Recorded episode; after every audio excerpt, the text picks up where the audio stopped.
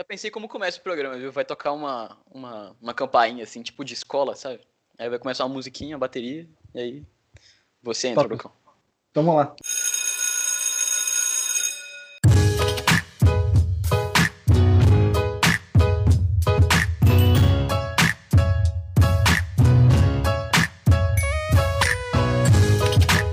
Bom dia, boa tarde, boa noite, saudações classe, você que nos ouve. A gente está começando aqui a Sala dos Monitores, que é um podcast quinzenal, que vai acontecer, obviamente, a cada 15 dias, que a gente vai tratar sobre diversos assuntos relacionados à nossa vivência. Estou aqui, eu, Lucas Santos, ex-monitor de Filosofia do Direito e viciado em cafeína. É, eu queria que o pessoal se apresentasse aqui para a gente já dar, já dar início. Então, com a palavra o Thiago, por favor. Então, beleza. É, e aí, pessoal, meu nome é Thiago. Eu fui monitor juntamente com os meus queridos colegas é, da disciplina Direito Constitucional 1 e 2. E a proposta aqui é um pouco menos jurídica, técnica e mais de, de uma conversa mesmo, um bate-papo. Mas é claro que os assuntos eh, jurídicos vão acabar perpetuando aqui os nossos assuntos e as nossas conversas. E aí, Matheus, fala um pouquinho aí sobre você e seus mil e um projetos.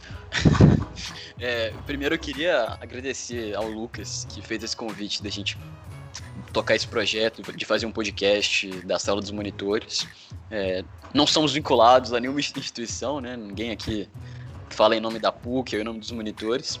Mas é algo que nós temos em comum e eu, eu acho isso muito bacana. O quanto Pode você falar. fala Oi. que a, a, a gente não tem nenhum tipo de relação com a universidade, inclusive se alguém aí da PUC estiver ouvindo a gente e quiser patrocinar, aí ó, cinquentinha pra cada aí, ó, todo mês.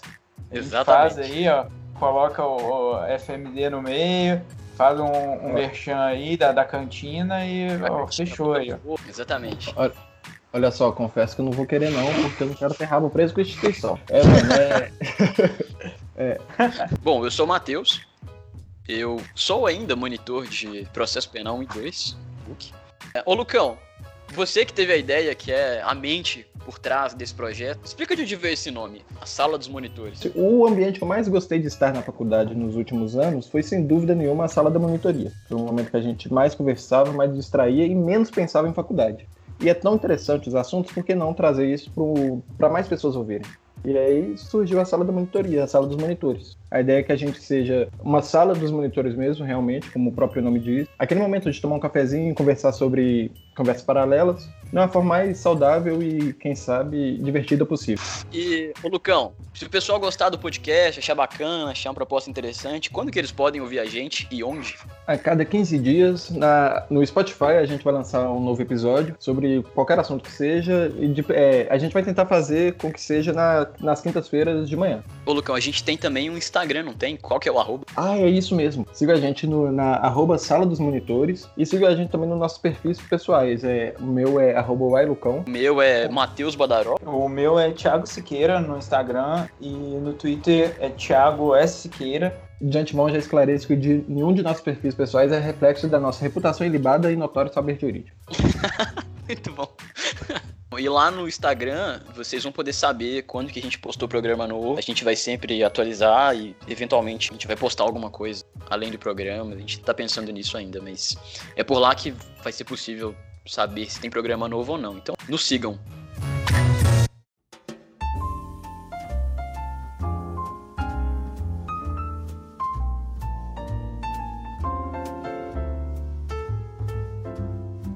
Gente, para quem ainda não está situado ainda, espero que esteja. A gente está vivendo uma época de quarentena, pandemia, caos global, colapso da economia e da saúde, e principalmente da saúde.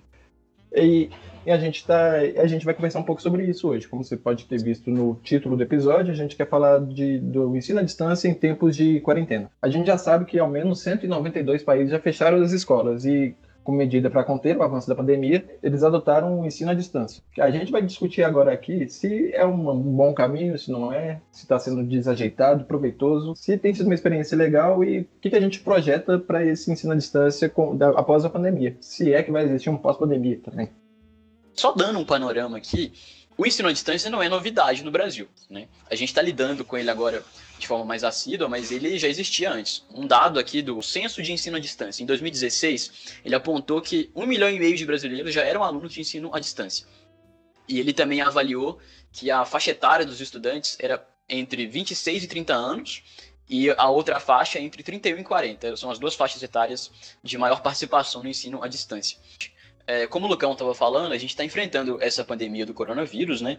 E a medida adotada pelos principais governos estaduais e prefeituras é, é a de incentivar o isolamento físico, certo? Em São Paulo, o governador Dória, ele anunciou que a rede estadual vai ter ensino à distância a partir do dia 27 de abril. Aqui em Minas Gerais, em Belo Horizonte particularmente, as escolas particulares elas estão entrando num conflito entre dar o recesso escolar de julho para agora ou tentar fazer o ensino à distância. Algumas universidades já adotaram o sistema à distância integral, como a PUC Minas fez, e sei de outras instituições também. Sei que o Colégio Santa Maria está dando aula por EAD, ou seja, por enquanto não vai haver suspensão das férias ou essa troca das férias de julho para agora. Só que, cara, EAD para crianças e adolescentes é uma coisa muito real. Porque o, a facilidade que o menino tem de mutar o áudio do professor e assistir vídeo de gameplay é absurda. Isso eu tenho certeza que metade dos alunos estão, na verdade, assistindo vídeo de gameplay. Mas você sabe que isso aí não é os meninos adolescentes, não, né? Eu mesmo faço isso todos os dias. todos os dias, todos os Gente, posso confessar um negócio pra vocês, sério. Eu tenho. Pra mim tava muito mais fácil acordar quando eu era presencial. Agora que eu sei que não preciso levantar, eu só ligo meu celular e deixo a aula tocando, velho. É muito ruim isso, porque eu tô. Tô, tipo assim, em outro mundo. Não consigo, meu, meu, aí que tá, o meu problema com, com EAD, velho. Meu corpo não adaptou. Os horários, para mim, os horários todos mudaram. Então, tô indo dormir todos os dias 5 e meia da manhã, 4 e meia, e, e aí eu tenho aula às 7 horas. Aí, tipo assim, eu não assisto a aula, assisto, eu vou eu me programo para assistir a aula depois, assistir a aula no final de semana. Porque, por sorte, a aula fica gravada. Quando eu assisto, né? Pra ser sincero, eu não tenho assistido muito ultimamente. Que é, que é uma grande dificuldade, velho, porque a realidade é, a gente não é só um simples ensino à distância. A gente está vivendo um ensino à distância em tempos de pandemia. A gente está vivendo um ensino à distância é, com um problema de saúde, velho. Então, não dá para exigir dos alunos, não dá para exigir dos estudantes aquele foco, aquele, aquela programação de vou conseguir cumprir os prazos, vou conseguir me focar no trabalho e aprender o máximo possível, porque o mundo está acontecendo.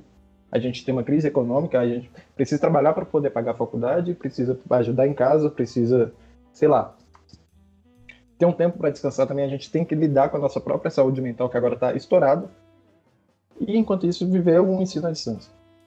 A Organização Mundial da Saúde declarou que a evolução do novo coronavírus chegou ao status de pandemia. O Brasil registra um fenômeno que merece aplausos, comemoração: o sucesso do ensino à distância. É, eu acho que esse tema é muito interessante porque ele é extrema, extremamente tangível, sabe? Nós três aqui ainda somos alunos da graduação, é, todos os três quase formando, mas assim, ainda é uma realidade estudar.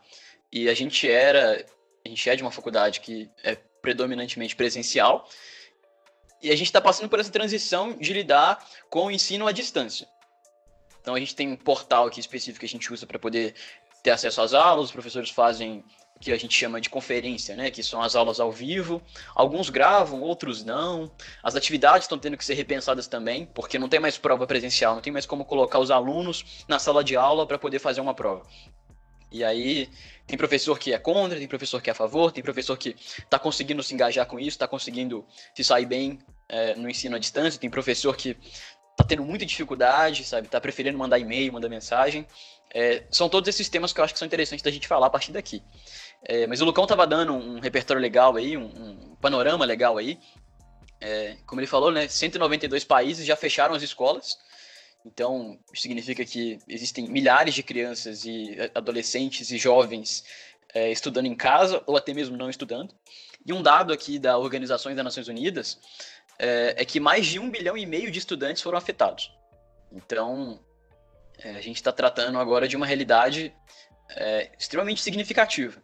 existe aqui uma diferenciação que a gente pode fazer em relação à própria EAD, porque em, em, relação à própria expectativa. Porque uma vez que você contrata uma, um curso inteiro em EAD, você já espera um determinado tipo de experiência que vai ser oferecida a partir daquele curso que você está é, contratando ali. Então, é, você se organiza psicologicamente, fisicamente e até em questão de se preparar para o que vai acontecer do outro lado da tela de uma forma muito diferente do que você ter que lidar com isso de uma forma tão abrupta como a gente está tendo que lidar. Então, é, o curso ele é majoritariamente presencial, o curso de, de Direito da, da PUC Minas. Então, é, ter que lidar com o ensino à distância de uma hora para outra torna a, alguns cria alguns desafios que não necessariamente as pessoas estão preparadas e até mesmo dispostas a lidar. Então é algo que não apenas é responsabilidade da, da instituição como, como se só, mas também de cada um do, dos participantes, tanto dos professores quanto dos alunos. A Organização Mundial da Saúde declarou que a evolução do novo coronavírus chegou ao status de pandemia. O Brasil registra um fenômeno que merece aplausos, comemoração. O sucesso do ensino à distância. Tiago, fala pra gente um pouco da sua, como é que tem sido a sua experiência, porque eu e o Matheus, a gente vem de uma realidade diferente que a gente vai formar agora. A gente chegou no nosso no décimo período e vai formar. Então, pra gente a experiência com EAD e a expectativa com o EAD é outra, eu acho que diferente de você. Você tá, acho que no sétimo, oitavo, não é? Conta pra gente como é que tem sido isso aí, o que, que você tem esperado. Pois é, eu tô no oitavo período e eu tive algumas disciplinas anteriores eh, em EAD na, na faculdade que foram semipresenciais. Então, era uma aula presencial e uma aula eh, via o sistema que a PUC oferece, que é o Canvas. E, e, sinceramente, eram as disciplinas que eu saía mais defasado durante o semestre. Seja por uma questão de organização minha, seja por uma própria dificuldade de adaptação em relação a todas as outras. Então, é, até os, alguns professores tinham um pouco mais de dificuldade em lidar com isso, e olha que eles já sabiam que a disciplina que eles lecionariam seria dessa forma. Então, se professores que já são preparados para dar esse tipo de aula é, têm alguma outra dificuldade, é claro que em sentido menor, imagina aqueles que têm que lidar com isso de uma hora para outra. Alguns professores estão um pouco mais velhos, que não estão acostumados a, a lidar com tecnologia, e aí que entra um pouco na, na minha experiência pessoal de agora. Eu, um dos meus professores desse semestre, ele é um senhor de idade que está tentando, assim, ele não consegue fazer essas aulas ao vivo, não consegue fazer essas gravações, mas tudo que ele consegue oferecer de, de material, de anexar uma coisa ou outra, ele está ele tá tentando oferecer ele para a gente de uma forma que até me surpreendeu um pouco. É claro que, que em momentos como esse a gente tem que ter um tipo de empatia até um pouco mais exacerbada do que normalmente nós teríamos em relação a prazo, em relação à resposta e em relação até à assiduidade. E isso me leva a uma segunda questão, que não é só a relação dos professores com a, com a disciplina à distância, mas os próprios alunos. Porque quando a gente fala de assiduidade, a gente também fala da assiduidade dos alunos. Como não há, pelo menos é, na experiência que eu estou tendo agora, não há chamada, é, o número de pessoas que realmente frequentam essas aulas online é muito baixo. Então, é, existe até um pouco de falta de, de ânimo para aqueles, tanto para os alunos que estão tentando é, estabelecer ali algum tipo de, de relação de comunidade com os outros, de aprender junto, tanto dos professores que veem ali uma turma de 60, 65 alunos com uma frequência de 20. É, como é que está sendo aí na, na turma de vocês? É, o Thiago tocou num ponto importante, que é isso, né? O ensino à distância, acho que a principal diferença dele é que ele exige mais disciplina do aluno. O professor, ele naturalmente tem que gravar a aula ou programar de fazer uma aula ao vivo, mas até aí é algo que ele já conta que vai fazer. Se ele vai fazer em casa, tornou um trabalho a menos. O aluno, ele não é só orientado a entrar na aula e ficar lá. Ele tem que estudar, ele tem que, tem que comparecer, tem que estar tá entendendo a matéria, tem que tirar as dúvidas, é, tem que estudar em casa ainda. Na minha experiência, pelo menos, eu tenho reparado o seguinte, que alguns professores de algumas matérias que são tidas como mais importantes pela maioria dos alunos, é, a turma tem comparecido em peso, mas não vejo o pessoal tirando dúvida, não vejo, é, sabe, mais participação. Claro que é um problema de cada um, é a forma como cada um estuda. Existem alunos que faltam aula e conseguem estudar em casa. Isso aí é. Cara, eu vou contar uma experiência que eu, eu tive numa dessas videoaulas com uma professora que ela optou por fazer pelo Zoom o, é, a, video, a videochamada para justamente conseguir ter um tipo de interação melhor entre o aluno e, é, e ela. E em um desses dias que teve aula pelo Zoom, eu precisei ir no banheiro e eu desliguei a câmera. Só que eu deixei o áudio ligado. Nossa. E, é, pois é, eu dei descarga lá e meio que todo mundo ficou sabendo que eu tava no banheiro. E Dependendo foi uma de risada só. Você passou no banheiro, Thiago? Nossa senhora. Pois é, não, exatamente. Agora as pessoas vão ficar na dúvida, tipo, o que, que eu fiz no banheiro naquele momento. é, e vai, vai ser o grande mistério do semestre para aquelas pessoas. Se foi, se foi uma descarga só, tá tranquilo, só preocupa não. É, pois é. é. Isso é verdade. Pois é. Dependendo de uns banheiros aí, você dá a descarga e a descarga fica. Então, é, se você não for uma pessoa que manja muito bem de banheiros, essa descarga pode durar de 30 segundos até 5 minutos. Assim.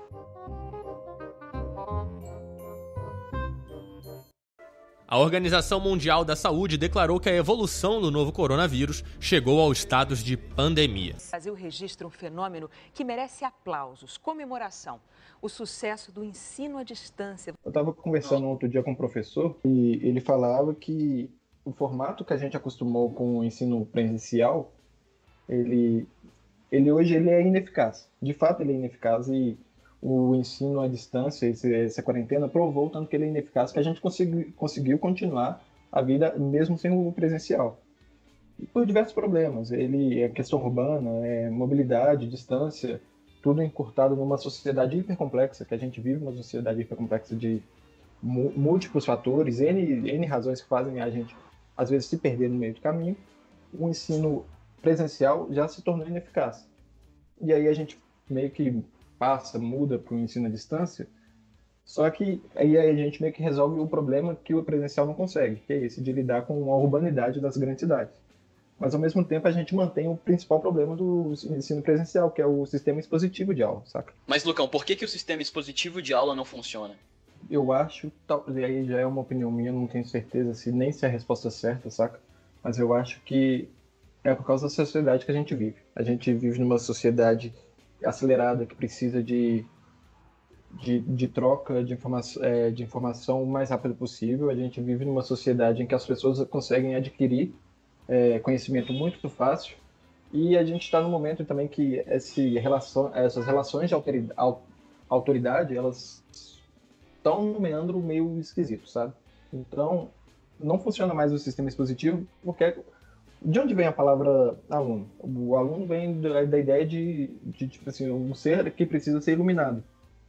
Uma sociedade globalizada como é hoje, isso perde sentido, porque a gente consegue se adquirir conhecimento muito fácil. Então, o sistema expositivo, ele se perde aí nesse, nessa troca em que a pessoa que detém mais o conhecimento, que talvez não é necessariamente o conhecimento adequado para a disciplina que a gente quer, também não é, talvez não seja o o, a forma, a didática ideal para o aluno, que a gente tem que levar em conta as particularidades, as individualidades.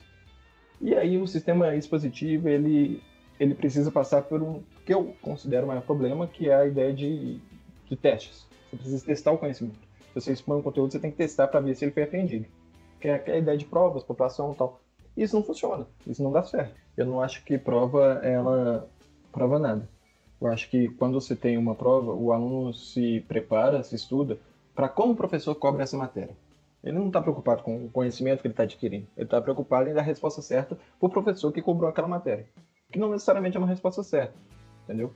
Então, ele de fato, mais complexa que seja a prova, sei lá, ela de fato ela não vai ser condizente a, a apreensão que o aluno vai ter, porque ele não se preparou para adquirir o conhecimento, ele se preparou para realizar a determinada prova.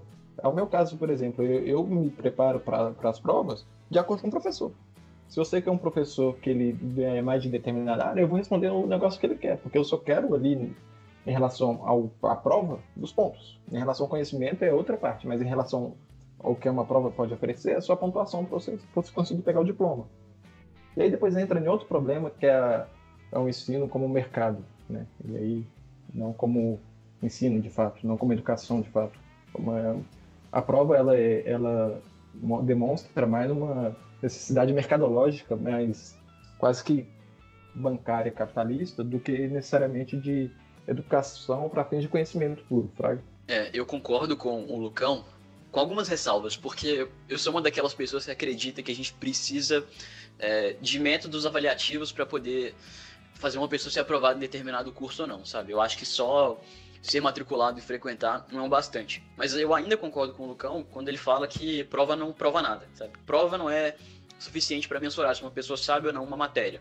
Eu sei de gente que, sei lá, é extremamente inteligente, extremamente capacitada para sair bem numa matéria, tem às vezes até é, o know-how para poder se sair bem numa vida profissional, mas não sabe fazer prova, sabe? Isso é, é um problema e que é da essência do ensino presencial, sabe? É juntar 60 alunos numa sala de aula, colocar um papel lá com algumas questões dissertativas ou objetivas e que ele responda aquilo e aquilo vai ter que mensurar o quanto ele aprendeu naquele mês, naquele semestre.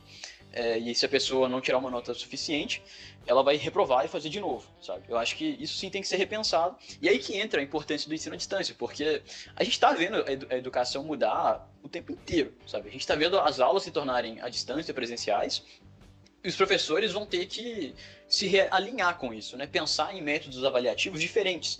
É, talvez, não sei, prova oral, um trabalho, sabe? É algo que seja mais significativo do que acertar uma resposta, igual o Lucão estava falando. É, colocar é, exatamente o que a gente sabe que o professor quer ouvir.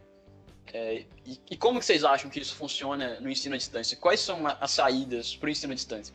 Olha, eu tive uma experiência, eu tô tendo, né, experiência muito legal com o professor, que ele falou exatamente isso. Ele falou, é, no, no, no, ensino à distância, não adianta eu aplicar a prova para vocês, porque eu sei que vocês vão ter um grupo no WhatsApp, vai juntar todo mundo fazer a prova junto. Então, não vai adiantar de nada, vocês vão fazer a prova só para fazer.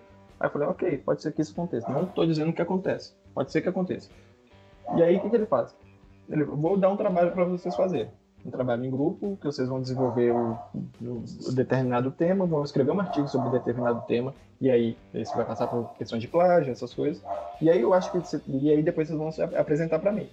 Eu acho que é, essa é uma forma, essa é um, um, mecanismo um pouco mais eficiente, ainda não acho que é em sua totalidade, mas um pouco mais eficiente do que o, o simples teste. E eu acho que é uma saída que o ensino à distância necessariamente meio que empurra para os para os professores e para os alunos. Porque a gente sabe que, de fato, o teste não vai funcionar no, na internet. No mundo globalizado, desse jeito, é muito fácil pesquisar a resposta. Então você tem que ter um outro mecanismo, eu acho que é esse mecanismo de trabalho e testar se, se é plágio e fazer a pessoa pensar, pra, é, se preparar para apresentar tal. Eu acho que é um, um incentivo a mais, um, algo que funciona melhor do que o teste. É, um, um, professor que, que eu acho que ele está saindo extremamente bem no, no ensino à distância, é um professor que eu tenho, que ele dá a matéria de prática penal, porque uma das atividades da, da prática é, criminal na faculdade, né, da prática simulada, é justamente ir ao fórum, ir ao tribunal para assistir tribunais de júri, para assistir é, sustentação honorais, habeas corpus, julgamento de habeas corpus por aí vai, para ter uma noção mais real e presencial do que acontece na prática. O que ele está fazendo com a gente visto que quase todos os tribunais, é, os, o tribunal né, ele está trabalhando em regime especial e a, as varas estão todas, é, quase todas fechadas, ou trabalhando em regime bem mais reduzido. Ele está nos ajudando em elaboração de peças. Então, ele toda, toda semana ele coloca um, um tipo de peça da área criminal que será trabalhada e a gente, em cima de um caso simulado que ele coloca, nós mesmos criamos as, as nossas petições, enviamos a ele e ele corrige e depois devolve para a gente. É uma coisa que é, a gente não tem tanto costume de ver, é, tanto na, na, nas matérias presenciais quanto nas matérias virtuais, porque exige tempo do professor e exige talvez ali uma, uma dinâmica que fica um pouco viável de se fazer ali todo dia. Eu sei que não todas as matérias vão conseguir fazer esse tipo de, de atividade, e, mas ao mesmo tempo que não é uma prova, existe um critério de avaliação objetivo ali. E eu acho que facilita o aprendizado do aluno, ao mesmo tempo que agrega conhecimento e consegue ser objetivamente verificável se está certo ou se está errado.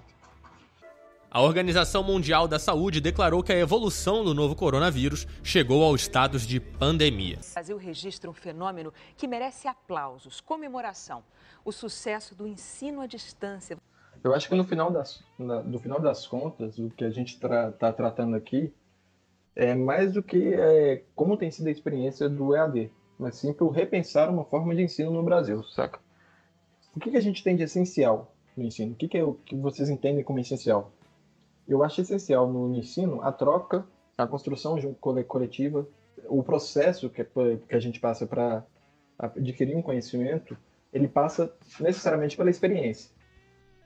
Eu entendo que a experiência presencial ela é mais efetiva do que a, a distância, saca? E por isso, talvez um, um, um mecanismo melhor. Mas talvez não seja. Não sei o que vocês pensam. O que vocês entendem como essencial para o ensino que pode ser aplicado no ensino à distância ou que falta no ensino à distância por causa disso? Eu acho que o importante no ensino, seja ele à distância ou presencial, é que ele funcione. É, é mais importante a gente ter alunos na sala de aula ou alunos que realmente vão aprender a matéria, vão se engajar com a matéria e vão ser bons profissionais, vão poder aplicar bem o que eles entenderam na faculdade. É, sem dúvida, é, é, o que se ensina, né? A pura essência da educação é essa, é você transmitir conhecimento. Eu acho que uma pergunta que pode ser levantada justamente nesse tipo de discussão é: vocês acham que as pessoas que fazem a, uma matéria, um curso, uma disciplina virtual é, via ensino à distância, elas fazem por questão de preferência ou por questão de necessidade? Como a gente estava falando, né? Então, é, o ensino à distância ele já é uma realidade para muita gente no Brasil, né? A gente estava falando aqui que de 2005 para 2016 ele cresceu mil por cento. Isso é muita coisa. Um milhão e meio de brasileiros fazendo ensino à distância é, é no mínimo sintomático, sabe? Significa que é uma, é, um, é uma, tem uma busca, tem uma necessidade de ensino à distância. Eu acho que, como a gente já levantou aqui, o ensino à distância de antes, antes da pandemia, ele era buscado é, preferencialmente por pessoas que já tinham uma carreira, já trabalhavam, têm uma família constituída e não podem simplesmente parar, sabe, um horário inteiro da manhã, um horário inteiro da tarde. É, às vezes tem muitas faculdades que não tem aula à noite, né, para poder estudar. É... E aí essas, essas pessoas que já estão inseridos no mercado de trabalho, tem que se reinventar, tem que estudar de madrugada, sabe? Como tinha falado mais cedo, de que a gente vive numa sociedade. Quem sabe não é o ensino à distância um futuro para essa sociedade hipercomplexa? E aí a educação tem que se adaptar a isso, sabe? O professor vai ter que se reinventar, vai ter que entender que ele agora tem que falar às vezes com o computador, que ele vai ter que criar métodos, métodos avaliativos que sejam mais eficazes do que fazer uma prova presencial em sala de aula, é, sabe? Um tanto de aluno ali que todo mundo vai fazer na, na mesma hora, ao mesmo tempo, é, as relações vão mudar. Pro lado, eu já estudei com um cara que era porteiro noturno. Porteiro a madrugada inteira e ia pra aula de manhã. Então, é, às vezes o ensino à distância para esse cara seria muito melhor do que ir pra faculdade de manhã, 7 horas da manhã, sabe? Ao mesmo tempo, a gente tem lugar no, no país que não tem acesso à internet. Essas pessoas ficam de fora do ensino, mas e ao mesmo tempo elas não têm nem acesso à internet nem possibilidade de chegar numa escola, porque não tem escola. A cidade não tem escola, ficou parada.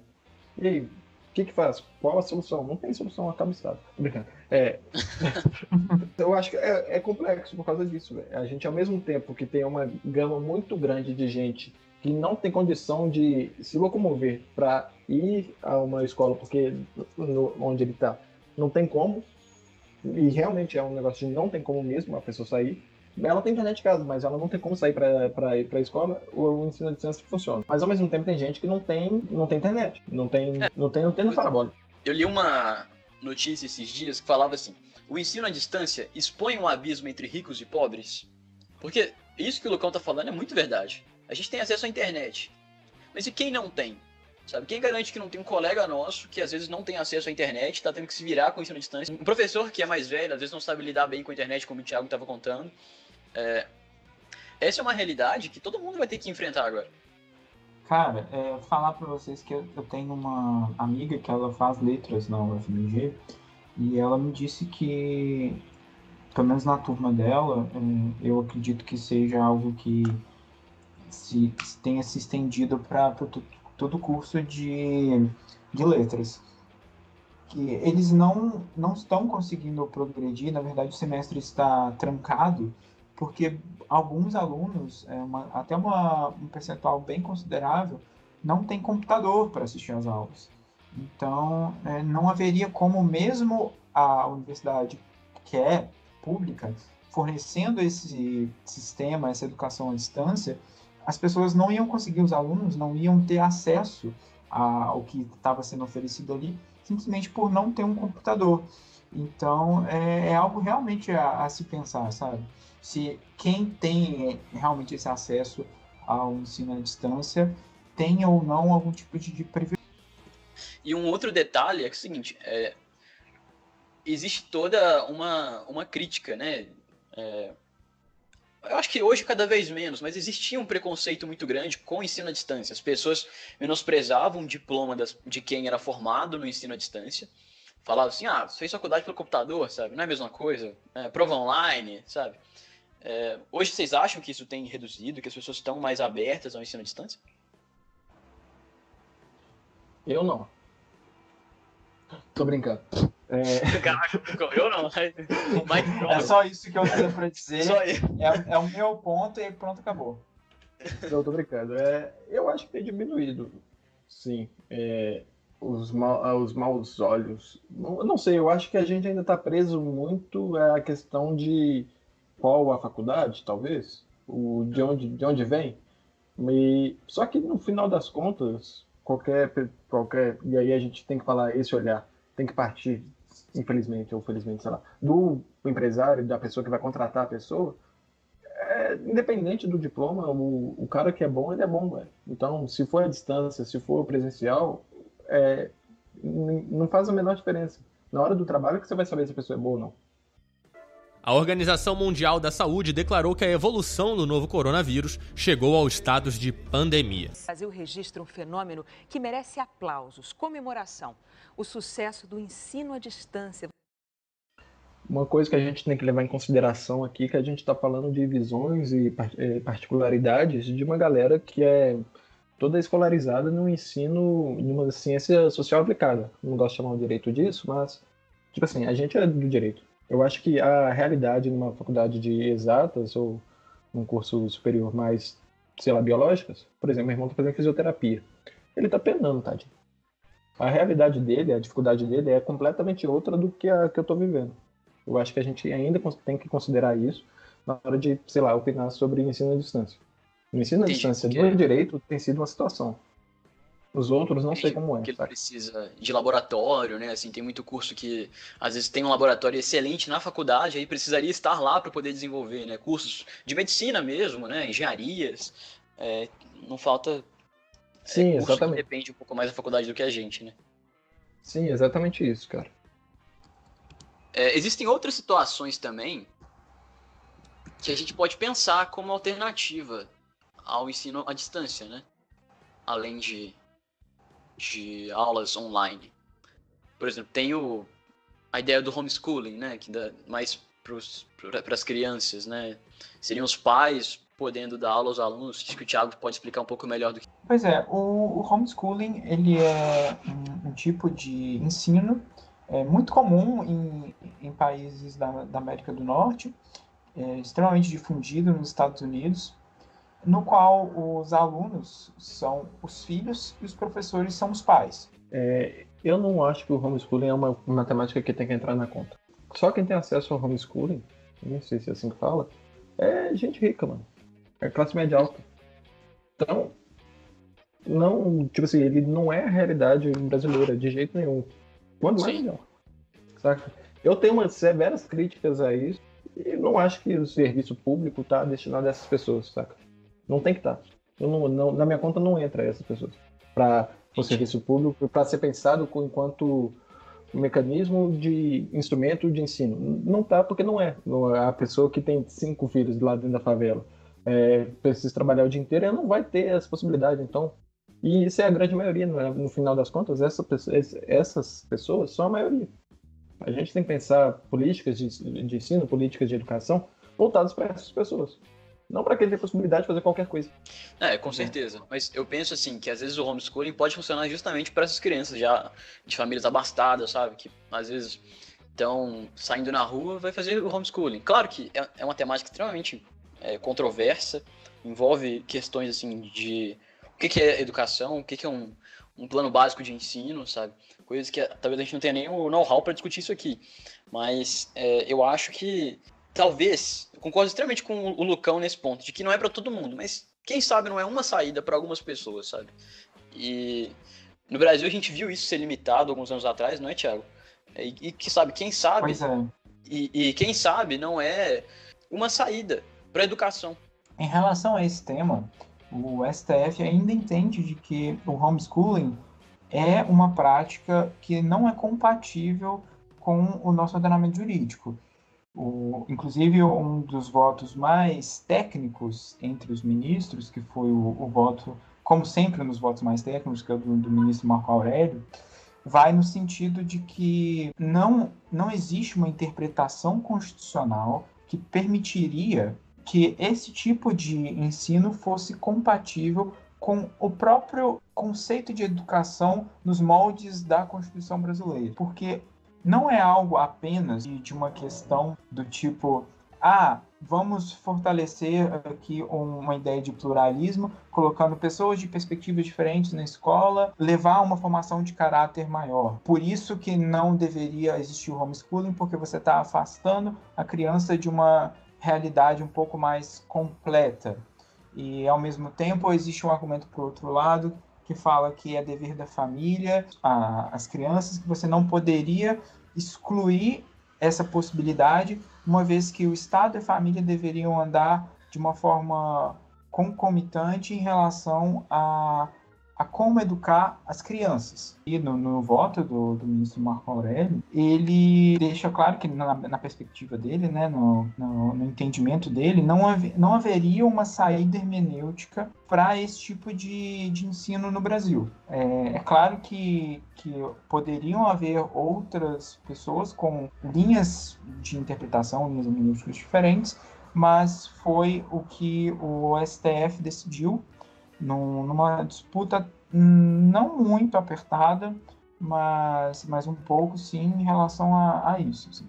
Tiago, taca para nós. Momento, Oi. ministro Carlos Aires Brito? Essa Constituição nos torna um país juridicamente primeiro mundista.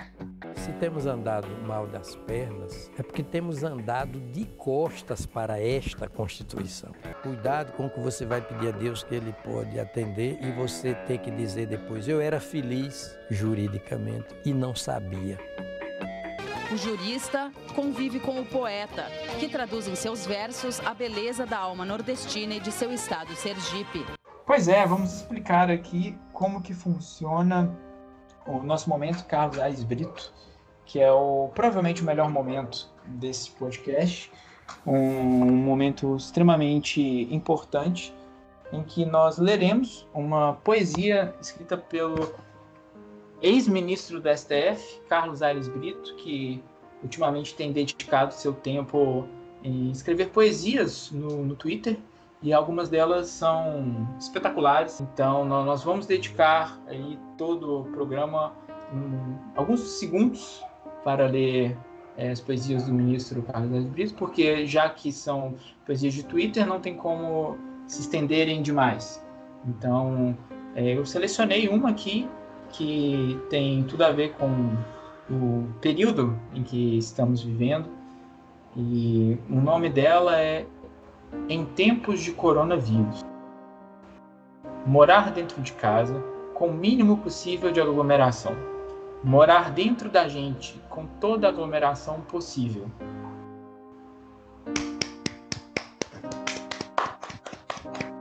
Eu botava fé nenhuma que tinha acabado. É. Então este foi o momento Carlos Ares Brito. Espero que vocês retornem para escutar mais uma poesia deste renomado ministro do STF. Então tá, é, eu acho que já caminhando mais pro, pro final, a gente já pensou aqui em algumas. Quais, quais são as nossas projeções pro, com essa experiência do EAD? Eu acho que a gente já falou aqui de, do home, homeschooling. Como é que fala? Da, na, de estudar em casa. É, vocês acham que tem outra, outro caminho que vai surgir, outra, outro futuro? Ensino à distância vai ser a tomada? O que, que pode acontecer e tal? Cara, eu não sei se é o ensino à distância o futuro da educação, sabe? É, mas uma coisa que eu achei muito interessante de ouvir esses dias foi o grande biólogo Atila, Atila Yamarino, deu uma entrevista na, na, no Roda Viva e ele falou uma coisa que me, me pegou bastante. Assim. Ele disse assim: a gente não pode querer sair do isolamento para voltar para um mundo que não existe mais. Então, o que ele quis dizer é: o mundo que a gente conhece antes do coronavírus, antes do, do isolamento social é, do mundo inteiro, não existe mais. A gente vai é, voltar para uma sociedade que vai ter que lidar com transformações, sabe? Acho que as relações de trabalho vão ter que mudar, as relações é, sociais, de forma geral, vão ter que mudar. E não necessariamente para algo mais frio, sabe? Cada vez mais é importante a gente saber como é que está a saúde do nosso vizinho, a saúde do nosso porteiro, a saúde de quem a gente lida, é, às vezes cinco segundos por dia, mas que pode ser responsável pela nossa saúde também. O que eu quero dizer é, eu acho que a educação enfrenta um dilema agora. A gente tem que pensar em como manter um alto nível de ensino sem sujeitar as pessoas a uma vida é, hipertensa, a uma vida de uma rotina de trânsito muito agitada. Há horários que às vezes não façam tanto sentido, sabe? Por que, que todo mundo trabalha de 8 da manhã até as 6 ou 7 da noite? Sabe? Não Ou faz ou sentido. Não, Não faz faz sentido trabalhar de 8 às 10 da noite, velho. Não precisa. É, as pessoas se deslocam geralmente para os mesmos bairros e a gente cria aqueles bairros que não tem ruas tão largas, ficam engarrafadas. Acho que a gente transforma a nossa rotina em algo mais estressante porque a gente quer. Porque existem saídas, sabe? Existe home office, existe ensino à distância, existem pessoas que poderiam fazer faculdades à distância eles não fazem, porque tem preconceito, algumas simplesmente porque não podem, não conseguem, não tem internet, mas tem gente que poderia estar fazendo ensino à distância e não faz, porque essa opção não está viável na frente delas. E talvez no futuro isso seja mais presente, sabe? Talvez é, os filhos de alguns daqui façam faculdade à distância e a gente acha a coisa mais natural do mundo. Como, sei lá, talvez na época do meu pai, do meu avô, ninguém nem cogitasse isso. As pessoas começaram a perceber que muito do, do que elas faziam no trabalho é, poderia ser feito de, à distância de uma forma tão é, bem produzida quanto, ou seja, o resultado atingiria o mesmo nível de qualidade. É, pelo menos, assim, é o que eu estou percebendo. É né, claro que eu não consigo falar por todas as empresas, por tudo, por as coisas do mundo. Acho que quem sofre mais e, é, e quem vai voltar para uma vida muito próxima da que tinha antes são as pessoas que trabalham com comércio. E mesmo as pessoas que trabalham com comércio, cara, o tanto de delivery que abriu e o tanto de restaurante que não tinha um sistema muito adequado de entrega e de, de delivery, que tiveram que se adaptar para uma forma com que hoje eles vivem 100% de delivery e talvez seja algo até mais fácil. É, e voltando aqui para a nossa questão de é, vida acadêmica, de universidade, trabalho, é, eu que tenho uma, uma pretensão de, de um dia ser professor universitário, é, eu fico ao mesmo tempo entusiasmado e preocupado. É, preocupado porque se a tendência realmente for e o que está se mostrando aí que realmente vai ser é, aumentar cada vez mais a quantidade de disciplinas EAD, é, você não tem tanta necessidade de ter um, vários professores. Você consegue pegar um, um professor ou gravar uma aula e repassar essa aula para várias tu, turmas, para vários turnos e para várias instituições. Ou seja, diminui a quantidade de professores trabalhando presencialmente e até de forma online. Então, é, a tendência é os professores que estão na crista da onda vão ser aqueles que vão ter mais trabalho. E aqueles que estão começando agora, aqueles que acabaram de formar no doutorado, ou que ou, ou até no mestrado, né, e querem é, lecionar, querem começar uma vida acadêmica, pode ser um pouco mais difícil para essas pessoas também. Esses dias eu descobri que uma pessoa que eu conheço tem, sei lá, uma microempresa de sistemas de educação. Sabe, a pessoa vai numa escola, geralmente particular, e cria um sistema informatizado para ensino à distância, para que a criança faça, ou adolescente faça trabalhos da escola é, em casa, entregue para o professor, o professor possa corrigir no próprio sistema. Isso muito antes da pandemia. Então, olha como é legal isso. É uma pessoa que, querendo ou não, pensou a educação de forma diferente. Viu que é um pouco do futuro. A gente tem que repensar métodos de ensino. Eu acho que o negócio nisso tudo é o professor aprender a usar slide. Na hora que der certo o negócio do slide, vai, vai fluir. É... Cara, nunca foi tão real aquele meme do professor com 27 doutorados, mas não sabe passar um slide. Exatamente. A Organização Mundial da Saúde declarou que a evolução do novo coronavírus chegou aos estados de pandemia. O Brasil registra um fenômeno que merece aplausos, comemoração: o sucesso do ensino à distância. Agora tem outro momento aqui no programa que são as nossas recomendações. A gente tem essa ideia aqui também, né? De toda vez que o programa terminar, a gente indicar alguma coisa para quem está ouvindo a gente, por ter ficado conosco. Pode ser uma série, um filme, um livro. É, quando o mundo voltar ao normal, pode ser talvez é, um programa cultural, um teatro, um museu novo aqui em BH ou em outro lugar, se vocês tiverem viajado para algum outro lugar. Eu só quero dizer que é uma pena a gente não ter um nome para esse momento. Ele só chama nossas recomendações e a gente pode pensar nisso. Vamos pensar no momento, num nome para esse. Você esse que está nos espaço. ouvindo, sugira aí um nome para esse momento. Exatamente, então, isso aí. Fazer as pessoas participarem. Exatamente. Não, tô brincando, não faça isso não. As pessoas não devem. A gente tem que parar de dar voz, sabe? Esse negócio de liberdade de expressão é um perigo. ah, Ô, Lucão, é... você quer começar? Pro nosso momento choque de cultura, gostei, vai ser isso não. Pro nosso momento choque de cultura, é, a indicação que eu trouxe é o filme Liberal Arts, ou História de Amor, que é protagonizado pelo nosso querido e eterno Ted Mosby, o Josh Hedman, Hadno, não sei como é que fala o sobrenome dele, e Elizabeth Olsen. É, é uma comédia romântica e eu acho extremamente necessária porque em um período como esse a gente não pode de jeito nenhum ver mais coisa que vai se fazer a nossa cabeça surtar, então recomendo algo leve, algo descontraído. É uma comédia romântica sobre um cara de 35 anos mais ou menos, 40, beirando os 40 anos, que ele chega, ele volta para a faculdade para tipo dar uma palestra, alguma coisa assim, e ele lembra o tanto que a faculdade era encantadora. E aí ele conhece essa menina que tá estudando lá e eles têm um romancezinho da hora. É legal. Juro? Tá aí, eu, eu gostei da, da, dica do Lucão. Eu vou, eu vou, dar uma chance. Disponível na, na Amazon Prime. Thiago, sua dica? A minha dica vai ser de um álbum que saiu hoje, é, no momento que estamos gravando, no dia 17 de abril de 2020. Datamos o programa. Datamos o programa. É, peço perdão a todos. Pode falar. É, e, e esse álbum e saiu hoje e é de uma cantora que eu gosto muito. O nome dela é Rina Sawayama.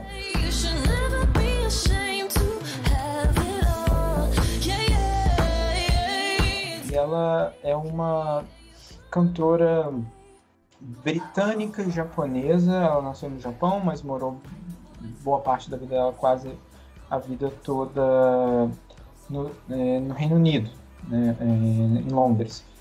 E ela faz um som que é um pop, só que ele vai numa pegada de um, um subgênero que chama Bubblegum Bass, que é um pop bem mais agitado, bem mais saturado, que tem ah, bastante efeito, é muito rápido e segue ali um pouco da da Charlie XX. É um, é um som que lembra um pouco a Charlie XX, lembra um pouco também outros artistas da, dessa mesma pegada, como é, o Clarence Clarity, que também vai produzir esse álbum. E é um álbum super divertido, tem letras é, engraçadas, é animado, dá aí pra dar um, dar um gás durante essa pandemia que é sempre bom a gente se mexer um pouco aí. Thiago, mas qual é o nome do álbum? Pois é, eu me empolguei demais e não falei o nome do álbum, mas o nome do álbum é Sawayama, que é o sobrenome da artista. E por curiosidade, o primeiro álbum dela chamava Rina, que é o primeiro nome dela. Então, muita originalidade. É, eu pergunto se ela tem mais um sobrenome ou se a carreira dela acabou aqui. Eu, eu imagino que a carreira dela tenha acabado aqui, infelizmente. Foi boa enquanto durou. Mas imagina, cara, se eles tivessem esse tipo de ideia na época, sei lá, do Dom Pedro, que tinha 27 nomes. E aí. Isabel. É, ia ser uma, uma carreira bem promissora, eu diria. Faça exercícios físicos. Outra recomendação que acabei de lembrar é, não é uma recomendação específica, mas procure vídeos de é, treinos em casa. É, como fazer atividade física em casa, porque ficar só parado atrofia o corpo. Uma, uma dica saudável. Mexa o corpo e escute música. Muito bom, Thiago. Eu adorei. Eu, sinceramente, eu acho que eu não vou essa parte do mexer o corpo, eu acho que não vai rolar aqui, mas eu apoio. Então, para encerrar aqui, eu vou dar a minha dica também, que é um documentário que tem a ver com o tema. Eu vou indicar o documentário Torre de Marfim. Ele tem um subtítulo que é A Crise Universitária Americana. É um documentário do Andrew Rossi, para quem gosta de documentário. Ele fez outros aí como produtor. Um famoso também chama Eu Te Amo, Agora Morra. Muito bom. História real. Mas o Torre de Marfim, ele trata do sistema educacional norte-americano, especialmente das universidades. Ele fala de várias coisas, assim, como, por exemplo, os empréstimos estudantis, que são extremamente caros nos Estados Unidos. As faculdades lá são extremamente caras, né? E como que isso move a economia e as tentativas de democratizar a educação dos Estados Unidos, as tentativas, inclusive, com o ensino à distância, os resultados que eles tiveram lá nos anos 2000 e até 2010, mais ou menos. Um documentário extremamente interessante, quem gostar do tema, vai atrás, porque é muito legal. Tinha na Netflix, hoje eu acho que você acha ele por aí. Mas não vai ter na Netflix mais, mas não é, não é tão difícil.